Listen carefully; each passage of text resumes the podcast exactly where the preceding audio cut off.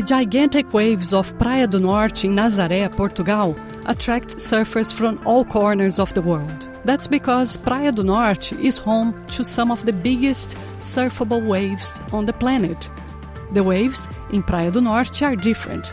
They are heavier, more powerful, less predictable, and for many, quite menacing. With waves reaching around 25 meters or 82 feet, this is the holy grail of surfing and only a few crazy big wave surfers are brave enough to come here and ride these giant liquid walls. My name is Luciana Fraguas from SBS Portuguese, and my guest today is Paralympian and three times Parasurf World Champion and also former professional paracyclist Matt Formston. Matt is legally blind and recently took on the big waves of Nazaré a new documentary, The Blind Sea, about his work, about his life, will be launched later this year. He is talking to us from his home, Lennox Head, Byron Bay, before going on a trip with the family. This is our interview.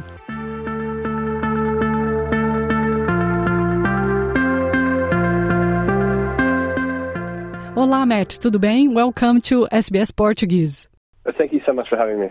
You are legally blind. How much can you see? Not not a lot. I can see shapes and lines, so everything's a big blur. But I've got little, I've, I've got clues that I can use, like lines. Um, like I could see the horizon as a line between the blue sky and the ground, but I can't see any detail, so I can't see people's faces. Uh, people look like uh, cartoon characters. I can just see the outline sometimes if they're very close. You have three percent vision. Is that correct? Yeah. In my right eye, in my left eye, one percent. What did take you all the way to Praia do Norte in Portugal? My whole life, I've uh, loved the, the, feeling of surfing big waves, and uh, we're making a film at the moment called the, Blind Sea, and we wanted to surf the biggest wave of my life, uh, and obviously the biggest waves in the world are in Nazaré. So we uh, we did lots of planning, and uh, we went to Nazaré, and it was yeah the most enjoyable time of my life. So, did you go there also to do this documentary? I went there to live my life, to surf the biggest wave of my life. But I mean, the, the movie is about my life. There was a camera crew that came with us, and they filmed the the whole experience. So it will be part of the movie. It will be the end of the movie. It will be the climax of the movie. When did you go to It was mid November last year. It was my first time to Portugal, and everyone told me that I was going to love it, and the people were amazing, and the food was amazing, and uh, the food and the people were more amazing than I, than I could have imagined. I imagine big wave surfers study the sea for a long time before going in. How do you do this? Some might not even go in looking at those giant waves in Nazaré. It's probably a benefit for me that I can't see the waves. Uh, in, in Australia, even when we surf uh, like 20 foot waves, my friends they say uh, you're you're lucky you can't see the waves today because it's very scary, and if you could see, you wouldn't go out. So I think in some ways it's a bit of a I'm very I'm lucky that I can't see uh, because I don't make that decision. Lots of people stand on the headland at, at Nazaré and they say yes, today is the day for me. It's, it's or no, it's too big or it's too scary. I don't want to go out. Whereas for me, I had to let my team make that decision because they can see the waves and they and they know how much capability I have and as a team what we could achieve. Um, and then you know I don't actually find out uh, how big the wave is and, until I even like even when I let go of the rope I can't see the wave. So when I was letting go of the, the rope from the jet ski, they would blow the whistle for me, so I couldn't because I couldn't see when to let go. And I only found out how big the wave was when I got to the bottom of the wave because I could feel how far I dropped. That's amazing. So you rely on the eyes of your team. Would your other senses be hypersensitive, like your hearing, you're feeling the water? How do yeah, you guide yourself on the surfboard? Yeah, so when I'm surfing waves that big, I can't see anything. So when I'm standing still and everything's controlled, I can see a little bit. But when I'm surfing big waves, I can't see anything. It's all just feel and sound. Uh, so I'm using feel. So I feel the the wave under my board, and I use my front foot basically as my cane. Like I would use a, a stick on the land to feel the ground, and the, the, my front foot becomes my cane. I can feel the water, um, and then I hear things that are that are important to me. So in Nazaré, the waves sound like a bomb when they explode.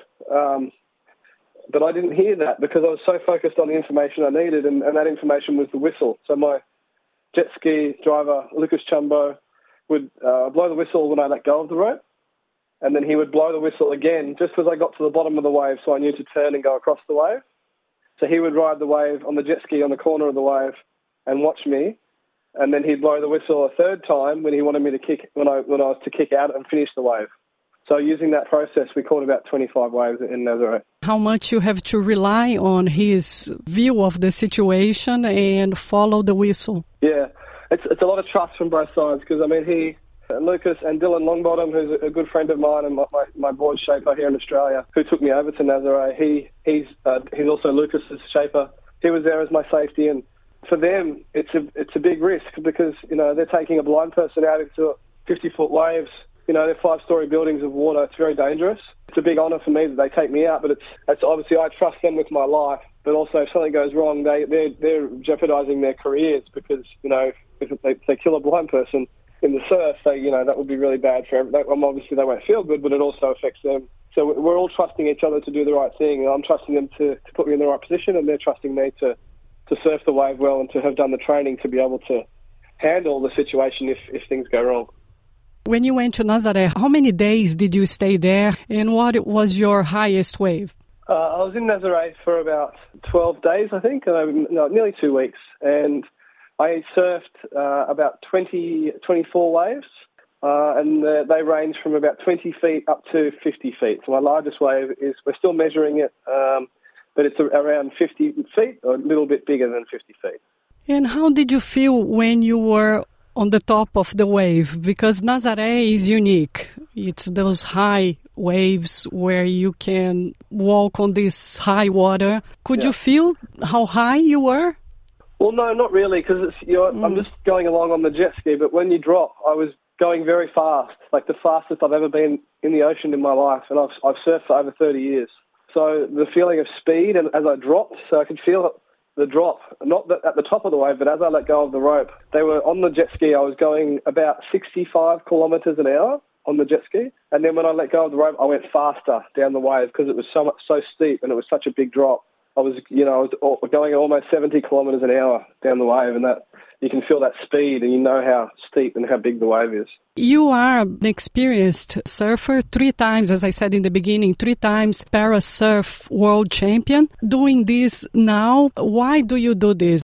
I've always been curious. I, I mean, I was, I've always surfed, but I also had a career as a paracyclist and, and you know went as a Paralympian in that sport and broke the world record in for four kilometres, the able-bodied world record for tandem for four kilometres. So I've always been curious about what's possible, and I think for me now, surfing is my sport. It's the sport I've always loved, and I feel very privileged to be able to compete in, in surfing. But uh, um, for the big wave stuff, it's just me being curious about what's possible, and I want to find out. I haven't yet been uncomfortable in the ocean, and I thought going to Nazare would be that place where I would get you know, uncomfortable and maybe get a bit scared.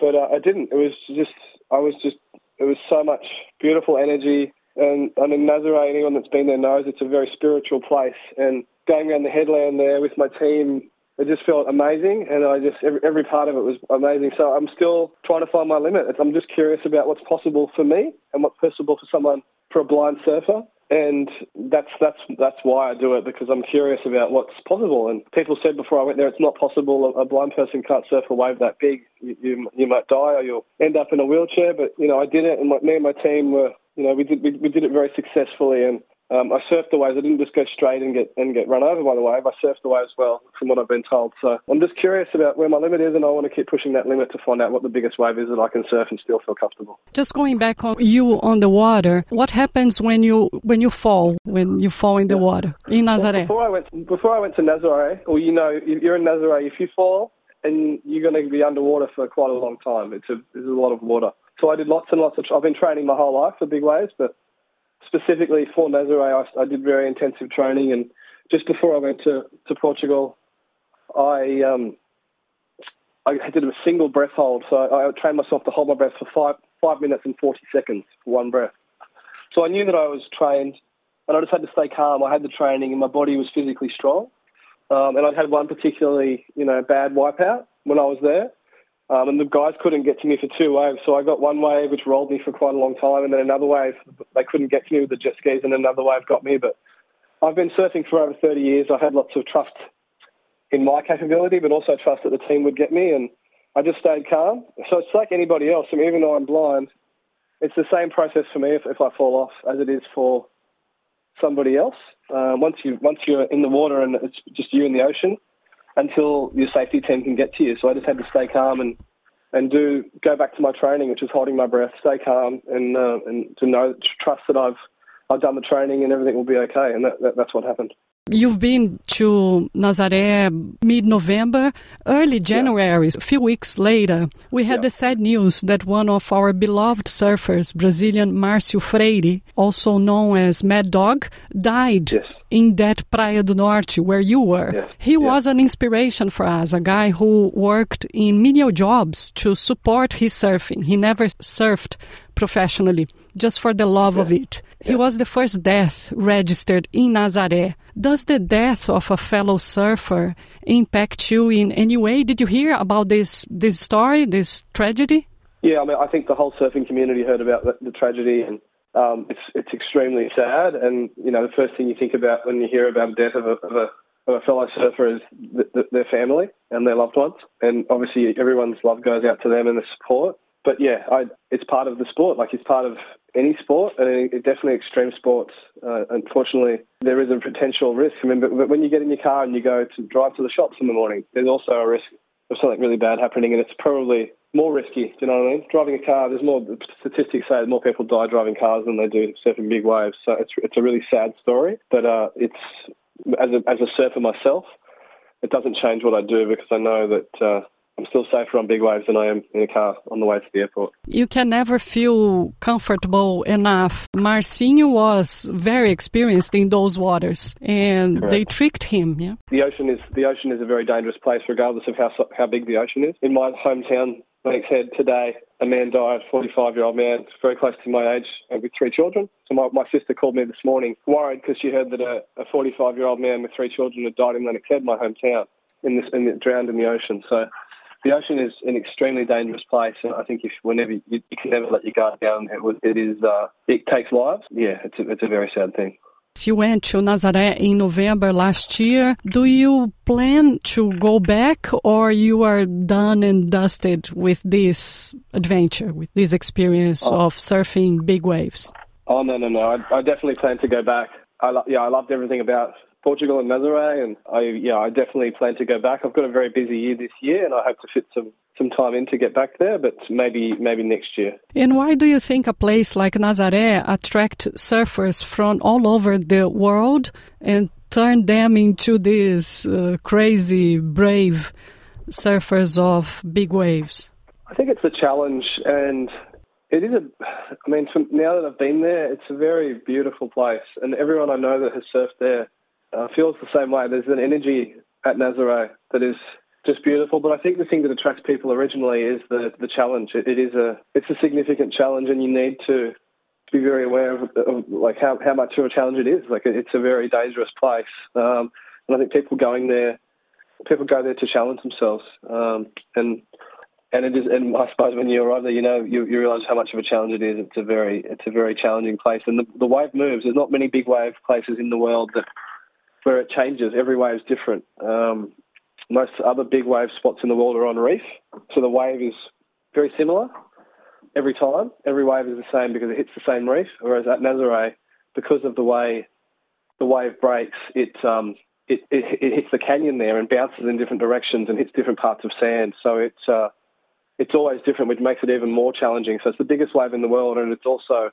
the most varied wave in the world because of the way it breaks. So as far as being a challenge for a surfer, you can't really get a, you can't get a more challenging wave. It's an amazing feature of Mother Nature, isn't it? The canyon. Absolutely. Oh, it's yeah. If anyone that doesn't know, have a look. Have a look into Nazaré and and the canyon there and how the waves break. Most what most waves break because of hitting what we call the bathymetry, which is the bottom of the ocean.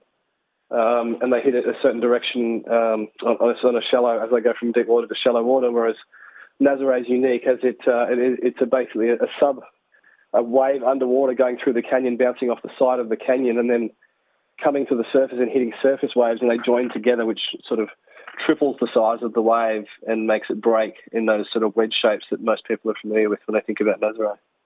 Do you feel privileged or blessed to be able to achieve your dreams and goals like this? Oh, absolutely! It's you know what a I'm very privileged to, to have grown up in the in the environment that I grew up in with the, the support of my parents who who didn't wrap me in cotton wool. They let me take risks and, and take challenges, which has given me the I suppose the foundations to keep pushing my my dreams and, and keep pushing you know controlled risk. I I, people may think what I do is reckless, but it's there's, there's no recklessness about what I do. I'm a, I'm a professional athlete, and my team are all professionals, and we we take very calculated risks, but it's all managed very well. Um, and, I, and I've had you know I've had three decades as a professional athlete in different capacities. So it's a blessing to go there. It was a blessing to have the community of Nazare embrace me the way they did. It was just everywhere we went, there were people congratulating us on what we were doing. There was no, not really any negativity around it. Um, especially once people saw me surf, they were they were all just wanting to be, you know, to be supportive. And the energy of it was amazing. But the biggest support, obviously, is coming from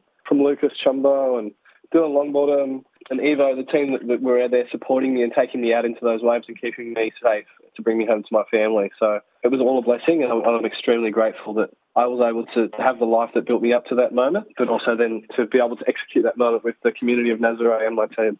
Fantastic. Lucas Chumbo was the surfer who took Marcio Freire to the waves and rescued him. He's an amazing guy. He is absolutely a beautiful human being.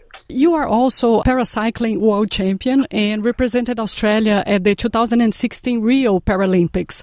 How was your Rio experience? Did you manage to do some surfing in Rio too? How did you manage with with the Brazilians?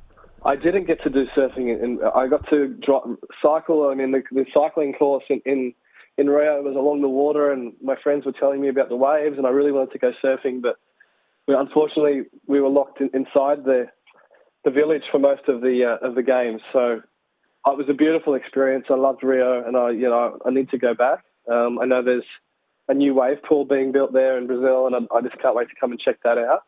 So yeah, it's um, it's definitely on my bucket list, and I might be uh, I might be over there this year. Yours is an inspirational story. You are legally blind and a sports champion on the sports that you put your mind into. What makes you keep going, and what would you say to other people that have a disability or simply nowadays they simply are not confident enough to keep going? Yeah, I think I'd say the same thing to everybody, regardless of whether you have a disability or not. We all have challenges every day, and some things look really hard.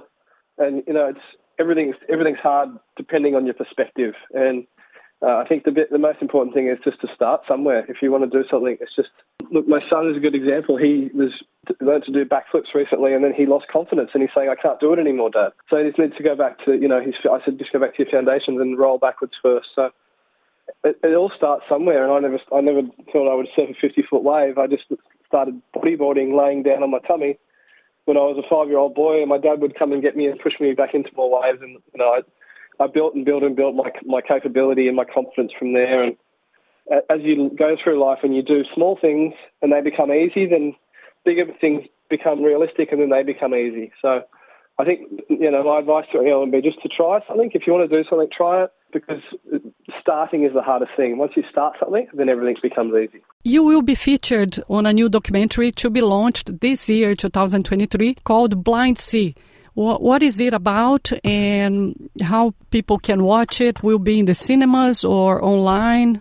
Yeah, the film uh, is about my life story and specifically about me chasing big waves and how I go about that and how my team, you know, we managed that and, and, and didn't do it recklessly. And also my cycling career and then my, my career as a businessman as well. I'm a business executive here in Australia. It will be coming out in cinemas, I believe, later this year or early next year. And then I would say it will go to, to streamers, uh, a Netflix or a Disney or, or something similar. Daniel Fenech and the team at Brick Studios that, who are making the film, I know are in conversations with a number of different uh, media outlets. So yeah, I'm not sure where it's all going to land yet, but they're they're starting to cut the film literally this week, and I think he's he's hoping to have the film cut as a first edit by halfway through this year. We will be waiting then anxiously. So thank you so much for your time. I know you were super busy. I can't thank you enough for reserving these minutes to talk to to us at SBS Portuguese. Thank you so much for having me. I really appreciate it, and. Uh, yeah, thank you again to all the people in uh, in Portugal for, for being so amazing and, and, graceful and sharing the waves with me in, in uh, Nazareth.